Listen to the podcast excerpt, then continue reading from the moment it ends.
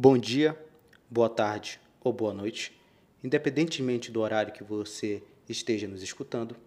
Queria muito agradecer a você por ter disponibilizado um pouco do seu tempo para absorver conhecimento.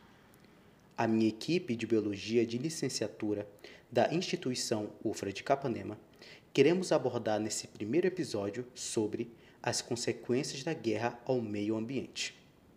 Com certeza, temos em mente que uma guerra ela pode se dar tanto de forma mundial ou nacional, mas ela vai acarretar sérios problemas à estrutura socioeconômica de um país. Mas e o meio ambiente? Como ele se encontra nesta situação? Você deve se pensar, ou como também muitas pessoas raciocinam, que em uma guerra o que nós devemos preocupar seria a fome, os traumas, os problemas futuros que elas irão acarretar. Só que o meio ambiente é o local onde nós vivemos, onde nós extraímos recursos naturais para a nossa subsistência. O que eu quero dizer é o seguinte: o meio ambiente é um tópico que não deve ser esquecido. Por exemplo, desde o 11 de setembro, a guerra destruiu mais da metade das florestas das três principais províncias do Afeganistão. A Grande Guerra do Golfo fez com que o aumento da poluição do ar aumentasse em níveis astronômicos em Bagdá.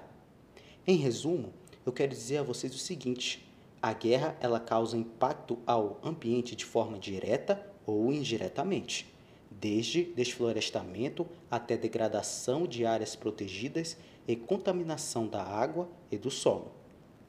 Porém, essas consequências que nós já conhecemos, ela não se inicia das grandes guerras, desde a Roma antiga. Era característico dos exércitos matarem animais e até atearem fogo nas moradias e implantações dos seus inimigos. Só que o seguinte, essas táticas de guerra, elas causavam sérios problemas no ambiente que podia se ser ao longo prazo, ou seja, as futuras gerações iam carregar isso.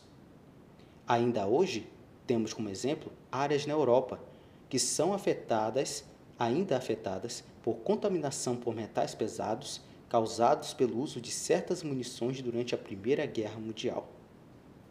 A Guerra do Vietnã, que vai de 1955 a 1975, é um grande exemplo deste tópico, pois quando os Estados Unidos utilizaram um herbicida conhecido como agente laranja, o qual desfolha as árvores e afeta toda a cadeia ecológica.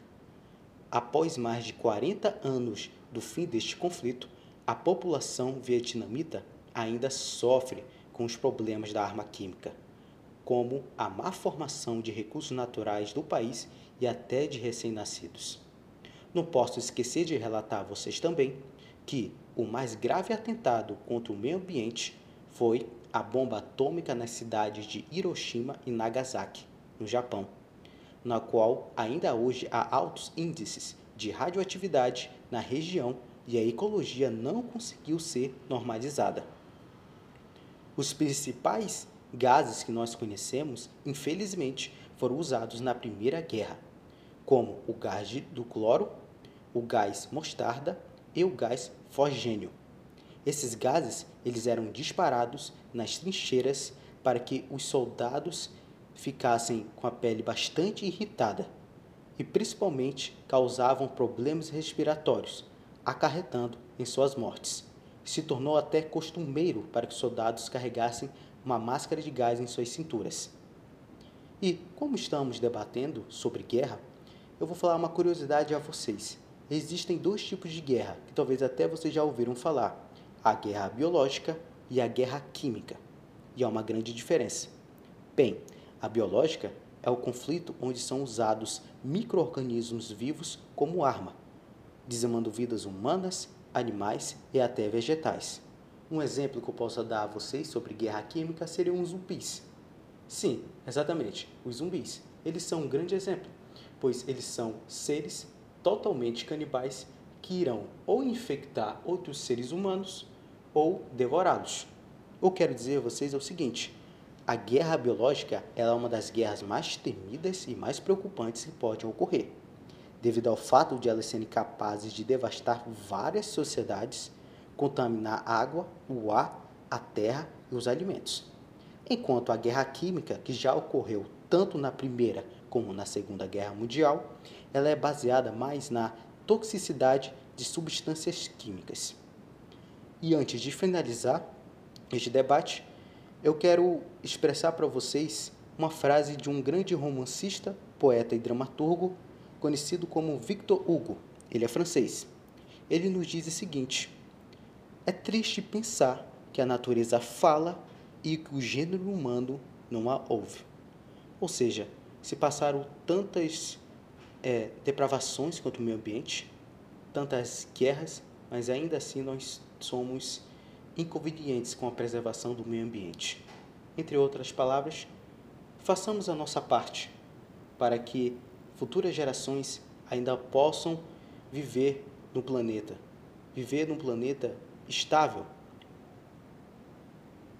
Obrigado a todos que disponibilizaram seu tempo e nos ouviram. Olá a todos que estão nos ouvindo. Espero que vocês estejam bem. E nosso segundo episódio do podcast, nós vamos abordar para vocês sobre reciclagem e reaproveitamento, que é um dos temas bastante importantes em relação à sustentabilidade. Vamos começar o que é reciclagem.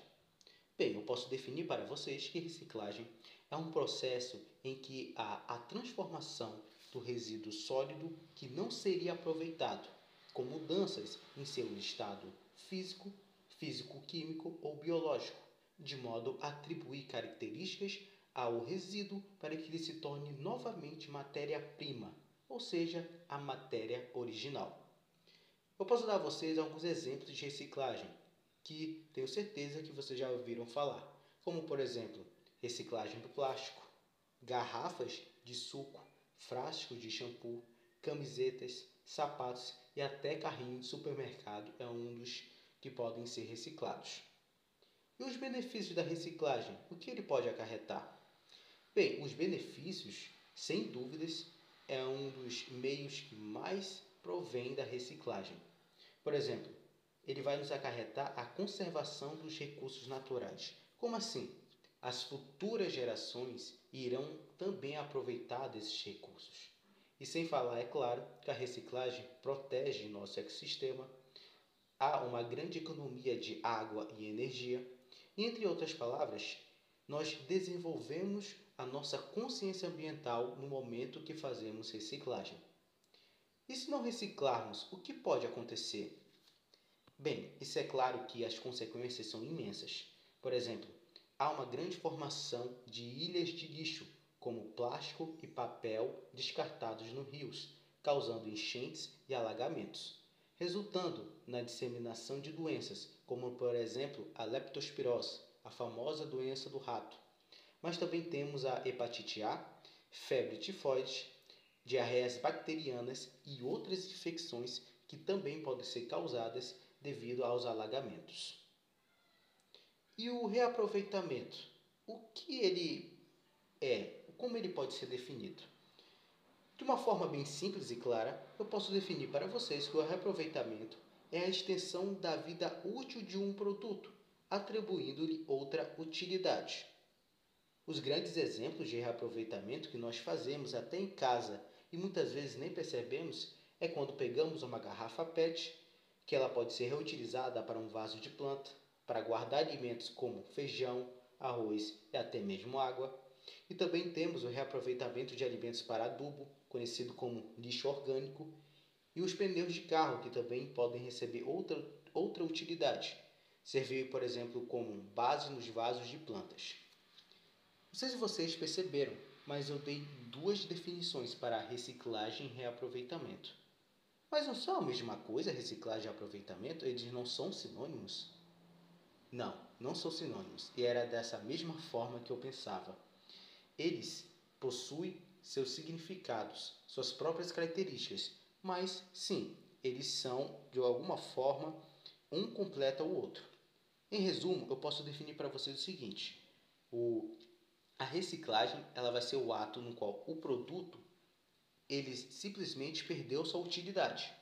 Então o que eles fazem? Eles pegam esse produto e voltam ao seu estado original. Eles voltam a dar a mesma utilidade a ele. Já a reciclagem, aquele produto que já não possui utilidade, eu vou estender a sua vida útil. Ou seja, eu vou dar a ela outro significado, uma outra utilidade, uma outra função. Então ela vai ser reaproveitada. Ok? E para terminar, como eu sempre gosto, deixar uma mensagem para que vocês possam se inspirar ou muito menos é, se motivar. Eu queria expressar essa seguinte frase. Ela não tem autoria, mas ela nos expressa o seguinte: se você não recicla, reuse.